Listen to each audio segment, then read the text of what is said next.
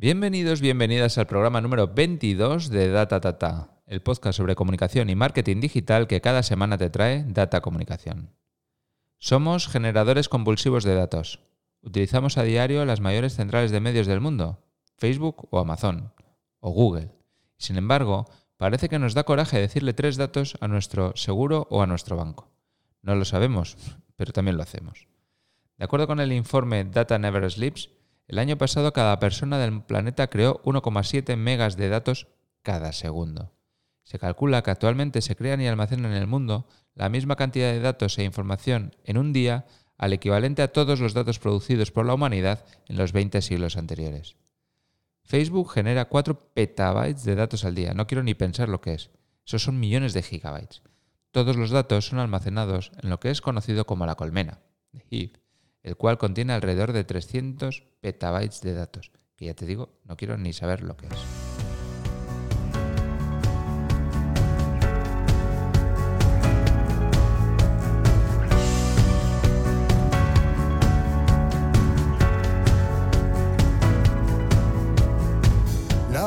Cubre cemento y horizonte, falla el imán, las agujas no responden y hay un zumbido continuo que se ha colado en la señal. Convénceme de que este es nuestro norte, esta nebulosa. ¿Pero es Facebook o Google el diablo? ¿Es malo generar políticas de comunicación o nuevos servicios y productos basados en datos? ¿Mata el dato a la creatividad? Nuestro invitado de hoy es un claro defensor de los datos y del Big Data, y compartimos esto con él. Señala que el mundo es de aquel que busca nuevas respuestas a nuevas preguntas, y no de aquel que se empeña en hacer las cosas como se han venido haciendo siempre. También compartimos con él este gusto por el pensamiento lateral y esa querencia a abrazar las nuevas tendencias. Alexa, ¿con quién hablamos hoy? Alex Rayón, vicerrector para las Relaciones Internacionales y la Transformación Digital de la Universidad de Deusto. Alexa, ¿cuál es la pregunta?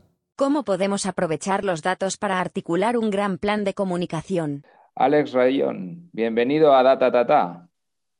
Hola, Sier. Estamos aquí, estamos en el programa número 22 de Data, parece que fue antes de ayer cuando empezamos y, en realidad hace ya 22 semanas, ¿no? Y, y, nos hace mucha ilusión y nos gusta mucho eh, tenerte aquí con nosotros. sabemos que eres un gran comunicador, que no te cuesta mucho exponerte y de hecho estás bastante presente. Te leo y te veo bastantes veces y te leo con interés. Y además eh, eres compatible con, lo que somos nuestros, nosotros de principio. Nosotros, Data Comunicación se, se fundó hace dos años un poco para promover la comunicación basada en datos, ¿no? Datos que nos indicaban lo que la gente quería saber de nosotros y, no lo que nosotros queremos contarles así a machamartillo. Ahí encajas perfectamente. Muy bien. Pues oye, gracias por la invitación y felicidades por ese número ya eh, redondo. vamos a ir creciendo, vamos a ir creciendo. Eres un gran defensor del uso de los datos como modo de transformación de las economías, de las empresas y un poco de las relaciones entre, entre las personas. Sí, bueno, yo creo que el dato al final es, eh, es, la evidencia, ¿no? Es la certeza, es la que rompe dogmas. Yo creo que puede ser una cosa muy propia también de los perfiles así más técnicos, más ingenieros, que nos educan ¿no? en, en, la, necesidad de estar seguro de las decisiones que tomamos y, bueno, pues lógicamente el dato es eso, el dato es seguridad, el dato es certeza, el dato es eh, reducción de la incertidumbre. Entonces, bueno, eh, ¿cómo no? ¿Cómo no me va a gustar? ¿Y cómo no voy a defenderlo? Yo eh, me encuentro muchas veces hablando con gente que, que, hay un sentimiento general todavía en las empresas de que eh, soy capaz de recoger muchos datos y soy muy torpe a la hora de interpretarlos. No sé si, si te pasa a ti también. Sí, yo creo que es, a ver, es, es, un síntoma muy general. creo que hay un boom de datos, de generación de datos, es un activo que, eh, inherente a la transformación digital del mundo. la era digital ha, producido datos, digamos que es una consecuencia. Y ha sido todo muy acelerado, un poco descontrolado y pues es normal que nos haya agarrado todo esto, pues eh, un poco como la pandemia, ¿no? que a veces trazo ese paralelismo. No estábamos preparados para, para poder interpretar y procesar eh, los datos y bueno, pues la gente se está formando a marchas forzadas. Y, y no es sencillo, ¿eh? no es sencillo porque es un cruce de disciplinas Y por eso, como bien dices, yo creo que la interpretabilidad del dato es uno de los grandes retos que tenemos por delante. Yo, sé, te he oído algunas veces y a mí me gusta presumir también de, de, las cosas que hacemos aquí en casa. Yo sé que vas, que tienes dos o tres casos que puedes plantearme para ilustrar de gente que lo esté haciendo bien. Cuéntame un caso de alguna empresa que esté haciendo bien en el uso de los datos. Sí, efectivamente, no hay que irse a Estados Unidos siempre para, poner ejemplos, ¿no? Y efectivamente me, gusta mucho comunicar eh, eh, y divulgar eh, casos más cercanos. Me, voy a coger tres que me parecen como muy representativos. El primero es GHI Hornos Industriales, eh, precisamente estos días hemos hecho un par de eventos con el, CEO y yo, y Íñigo eh, siempre dice que ha transformado una empresa que hacía hornos industriales a hornos inteligentes. O sea, fíjate, Asier, una cosa tan. tiene 100 años, un horno industrial, más de 100 años. Y ahora de repente se convierte, gracias a que lo ha sensorizado, en una nueva venta, porque tú ahora vendes un horno que en la distancia puedes mantener. Eh, porque lo puedes monitorizar y puedes predecir cuándo va a fallar. Y eso se está haciendo desde aquí. Eh, por otro lado, tenemos eh, una empresa que ha creado la primera aseguradora donde el conductor, la conductora, paga por el riesgo que realmente genera. A cambio, evidentemente, tienes que ceder cómo vas conduciendo, cómo te estás comportando. Y eso hace que tu modelo de riesgo sea personalizado y eso hace que, bueno, pues en cierto modo sea lo mismo que, que muchas otras empresas que que, te, cobran por lo que realmente produces, no como la industria eh, de más de 500, 600 años de los seguros, donde pagas por lo que presuntamente vayas a hacer, que es una cosa muy, muy peculiar. Y luego, por último, pues eh, yo qué sé, por coger así otro ejemplo muy, muy particular, eh, drones, ¿no? Los drones que a mi juicio son uno de los grandes olvidados de esta era de los datos, pero que van a producir mucho cambio básicamente porque no es tan caro observar cosas a partir de drones y por lo tanto transmitir esos datos. Por ejemplo, en agricultura, ¿no? En agricultura, otro sector especialmente ineficiente, un dron te puede llegar a decir dónde tienes que echar ese día el nitrógeno o los sulfatos. Y por lo tanto, esas cosas que se están haciendo desde Euskadi, eh, bueno, pues yo creo que son cosas que tenemos que conocer y, bueno, que tienen que ser protagonistas de esta transformación de la sociedad. Claro, pero por ejemplo, de los tres casos me quedo, por ejemplo, con el de, con el de la, empresa de seguros, ¿no? Hmm. Y ahí tengo dos preguntas. Una, ¿por qué, coño, además de saber y trazar toda mi ruta y saber qué riesgo hay, puede una aseguradora tener mis datos? Y dos, ¿por qué yo puedo querer darles a ellos mis datos? Porque al final habrá un error en la póliza, pero no sé si es suficiente. Bueno, eh, y, por qué a Google y Facebook sí se los damos? Eh, casi planteo siempre la, anti, la antítesis ¿no? de ese planteamiento. Es una pregunta muy habitual así y que siempre comparto. Pero si se lo estamos dando a otros pues por usar unos productos gratis, pues encima aquí que nos ahorramos dinero, pues, pues no sé. Yo, a ver, yo creo que es, eh, la pregunta que haces en, realidad es un poco lo que subyace a la sociedad, ¿no? Ese recelo por dar el dato, ese miedo a para qué lo usarán a ver, estos son contratos, ¿no? O sea, cuando nos abrimos una cuenta bancaria, no nos preguntamos para qué van a usar esos datos. Y también los usa el banco. Eh, o sea, parece que como que esta era de Facebook y Google, que es verdad que han manchado un poco el sector y todos los escándalos de privacidad que han producido, pues yo creo que han manchado un poco el sector, ¿no? Yo creo que por eso mm, a mí me gusta tanto comunicar los casos positivos eh, más que empezar a criticar a Facebook y Google, que eso ya, bueno, creo que a estas alturas ya no aporta, ¿no? Ya está claro. Entonces, eh, yo preferiría ya positivizar la conversación y, bueno, como dices, pues esos miedos que tiene la gente, transformarlos en, oye, yo doy los datos, pero a cambio me ahorro dinero. Oye, yo doy los datos y a cambio me dan valor. Como por ejemplo, si saben por dónde estoy conduciendo, pues dónde voy a encontrar una gasolinera más barata o el restaurante que me gusta para cenar.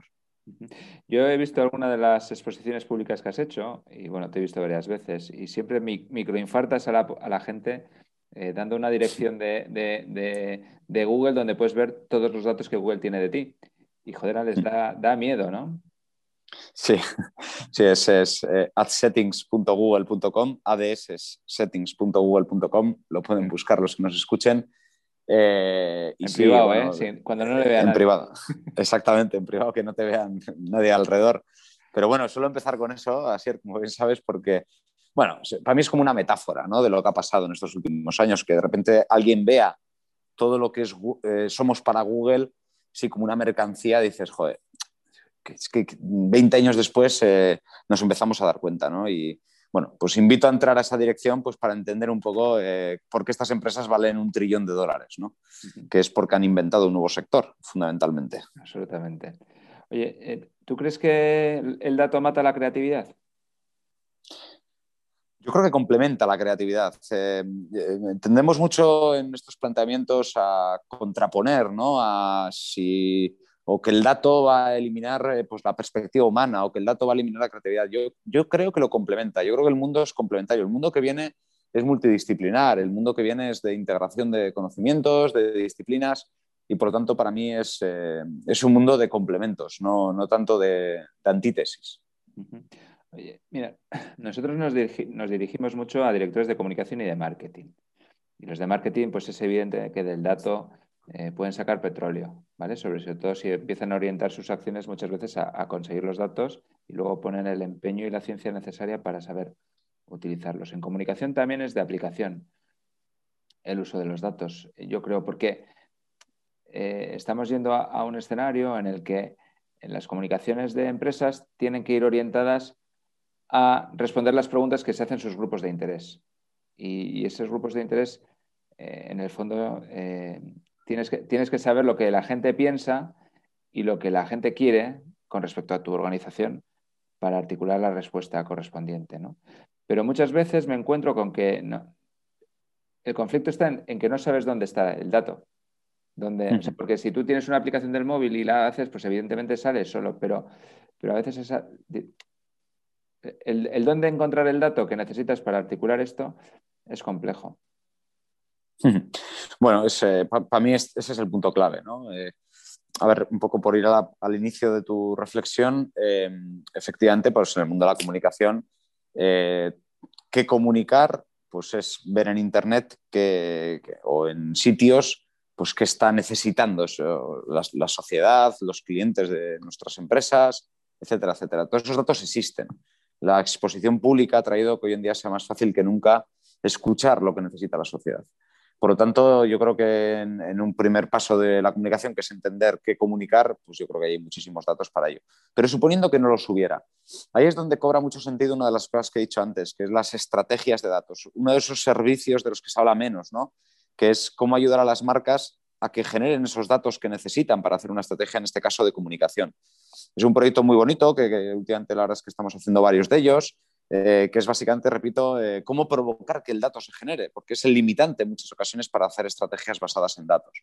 Entonces, eh, bueno, yo también un poco casi apelar a eso, ¿no? A que tenemos suficientes medios digitales para, mm, bueno, pues generar esos datos que luego poder analizar.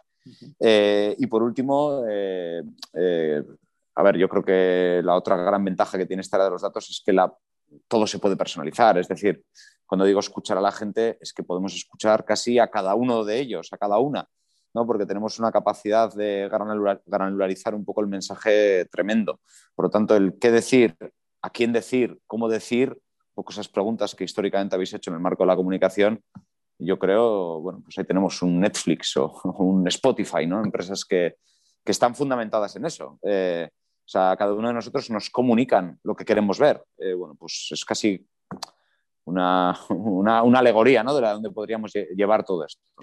Yo me quedo un poco con la, con la sensación de que si quieres puedes ¿eh? conseguir el dato, que a veces parece imposible y, nunca lo es. Pero sí me gustaría que en estos proyectos que dices que estás haciendo me pudieras, un, me pudieras poner un ejemplo de, de, cómo se crea la estrategia para la obtención del dato, en algo concreto. Bueno, eh, la primera de ellas es en redes sociales. Tenemos que entender las redes sociales como eh, plazas públicas, ¿no? donde hay muchísima manifestación del consumidor, del usuario, del cliente, de lo que queramos. Hoy en día, eh, por ejemplo, con una empresa financiera bastante grande, minorista, un banco, vamos, em, es entender, sobre todo con los jóvenes, que es donde tienen los problemas estos bancos tan antiguos, eh, entender qué necesita un millennial en ese primer préstamo que va a pedir eh, es más fácil que nunca antes en la historia, porque eh, podemos capturar todas sus menciones en diferentes espacios digitales y sociales y podemos analizar con técnicas de text mining todo eso. También me preguntabas por ¿y cómo generar esos datos? ¿no?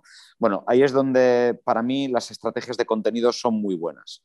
Eh, es decir, que tú provoques esos entornos de comunicación para que tu cliente, tu clienta se exprese. Por ejemplo, en, pues, un podcast, ¿no? O sea, si tú construyes, por ejemplo, un canal propio, todo lo que sean canales propios, tu propio podcast, tu propio canal de tweets, todo lo que sea tuyo propio como marca, eh, al final puedes arrastrar a esas audiencias para provocar que se genere ese dato de lo que les gusta. O una newsletter. Una newsletter hoy en día se ha convertido casi en un instrumento de generación de datos de audiencia. Porque si pones enlaces de, todas tus carteras de servicios y luego puedes traquear eh, dónde ha clicado, por dónde ha movido el mouse, etcétera, etcétera, pues ahí se pueden generar. Y luego, evidentemente, ya con esto concluyo, disculpa la extensión, así es el, el Click Stream Analysis, que es un proyecto que durante la pandemia hemos hecho varios de ellos eh, hay muchas herramientas tipo Hotjar eh, que te permiten pues, casi convertir tu web en un campo de minas, ¿no? O sea, todo lo que pase por ahí estamos recogiendo y no solo el clic, que también el, movimiento ¿no? del ratón. Por lo tanto, eh, es que, repito, es más hacer una estrategia de generación de esos datos y que, no, que el limitante no sea tener los datos. Yo creo que el limitante es más el creerte el dato y que luego, evidentemente, quieras activar esos datos que, se generan. Me parece, bueno, da la sensación de que eh, te, escucho y, da la sensación de que es hiper fácil, que luego no lo será tanto, pero me parece mucho más interesante crear estrategias de generación de datos propios que eh, ir a Google y comprar. Sin dudísima, es, eh, a ver, lo de Google es la, siempre decimos es the last option, ¿no? Es como solo si no queda otra cosa a la que agarrarnos, porque Em, eh, a ver, los datos de Google evidentemente son perfilados, son muestreados en muchas ocasiones, etcétera, etcétera. Bueno, si no hay nada, evidentemente eso es un valor añadido salvaje, o sea, es muy bueno. Pero sin duda alguna, contenido propio, canal propio es imbatible. Eh, por eso tener una buena web, con una buena estrategia de interacción con tu audiencia en la web, eh, canales de relación de esos contenidos, pues lo que hemos dicho, newsletter, podcast, etcétera, etcétera, eh, sin duda alguna me parece el principal valor añadido porque ahí, fluyen muchos datos. Hay que pensar que el contenido es un instrumento también de generación del propio dato y de captación de la audiencia de, todas esas personas.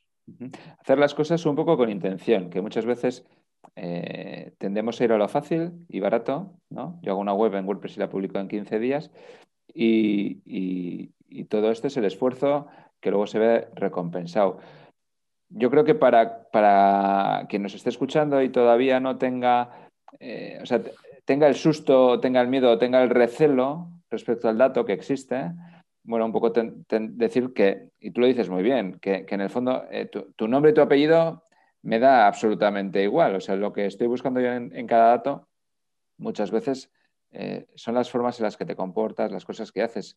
Y me da igual que te llames Pepe o que te llames Luis, ¿verdad? Eh, bueno, por eso veréis que soy un poco crítico con el Reglamento General de Protección de Datos eh, industrializado. Entiéndase el concepto. Es decir, que parece que ahora nada se puede hacer porque hay que proteger los derechos fundamentales. Antes de la RGPD, mm, y llevo en este sector pues 12, 14 años, eh, jamás hemos hecho uso de ningún dato personal. Un nombre, un apellido, un DNI, un email no son datos que revelan ningún hábito, ningún interés, ninguna preferencia ningún usuario, son datos de identificación de la persona. Eso no nos interesa, no nos interesa porque eso es, si me permitís, un poco lo que la publicidad tradicional necesitaba para mandarte algo a tu buzón. Pero en la era digital eh, esto ha evolucionado muchísimo. A, mí lo que me interesa es qué les gusta, qué hábitos tienen, qué preferencias tienen. Eh, bueno, en definitiva, casi eh, revelarlo eh, todo esto y quitar los datos personales porque ante los problemas que hay hoy en día para su uso, yo creo que es mejor casi dejarlos fuera para, evitar cualquier problema. Absolutamente.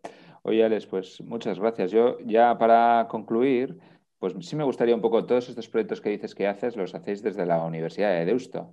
Me gustaría un poco que, me contaras eh, mm. cómo es la uni, cómo funciona, cuántos sois, qué hacéis, por qué. Muy bien. Eh, bueno, pues eh, la Universidad de Deusto, una universidad de tamaño medio pequeño, 13.000 estudiantes y bueno, pues que históricamente siempre ha estado en una relación muy cercana con sus principales grupos de interés social y económico. Y eso nos ha llevado a que, bueno, pues mucha gente dice que si estudias en Deusto vas a encontrar un buen empleo, si estudias en Deusto vas a tener una buena carrera, o si estudias en Deusto vas a tener una em, una, buena vida, pero también eh, al revés, ¿no? Esa relación que históricamente se ha construido desde la estudiantela también se hace al revés. Oye, ¿qué puede hacer la universidad para transformar la sociedad y hacerla evolucionar?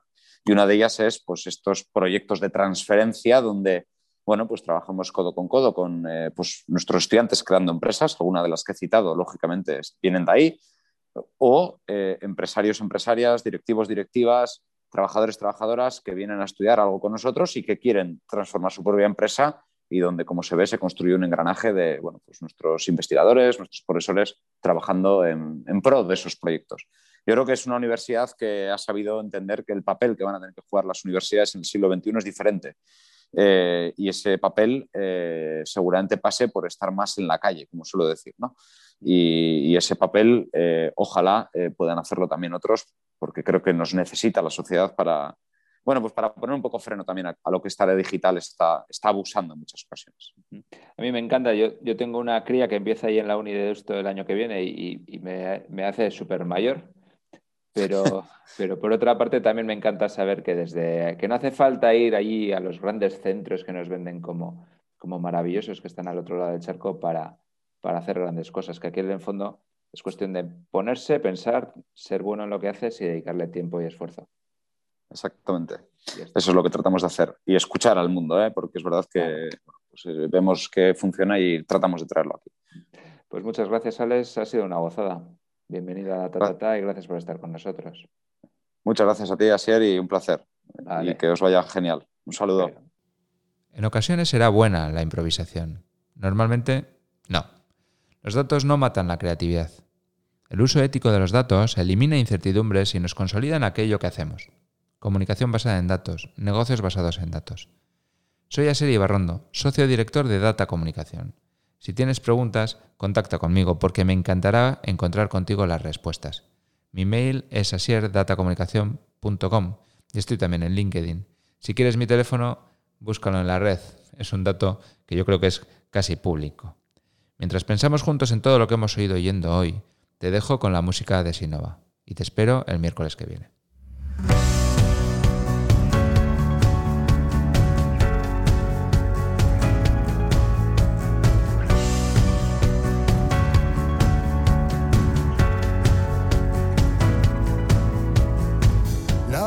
Cubre cemento y horizonte. Falla el imán, las agujas no responden. Y hay un zumbido continuo que se ha colado en la señal.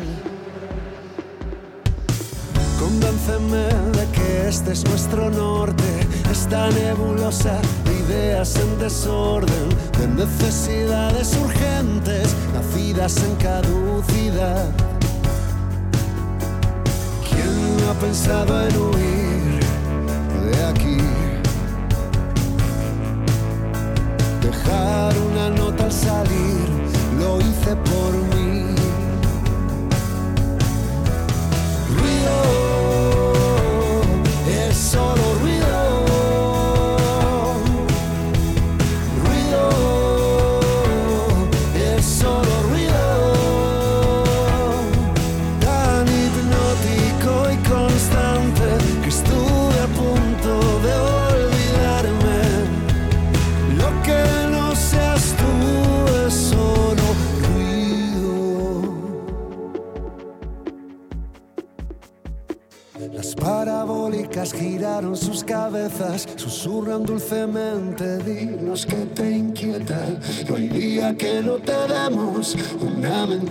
adorar. Y caigo en la cuenta en esta tormenta. Somos promesa, paloma y mensaje. En medio de la más inoportuna corriente de aire. ¿Quién no ha pensado en huir? así. Firmar en el libro al salir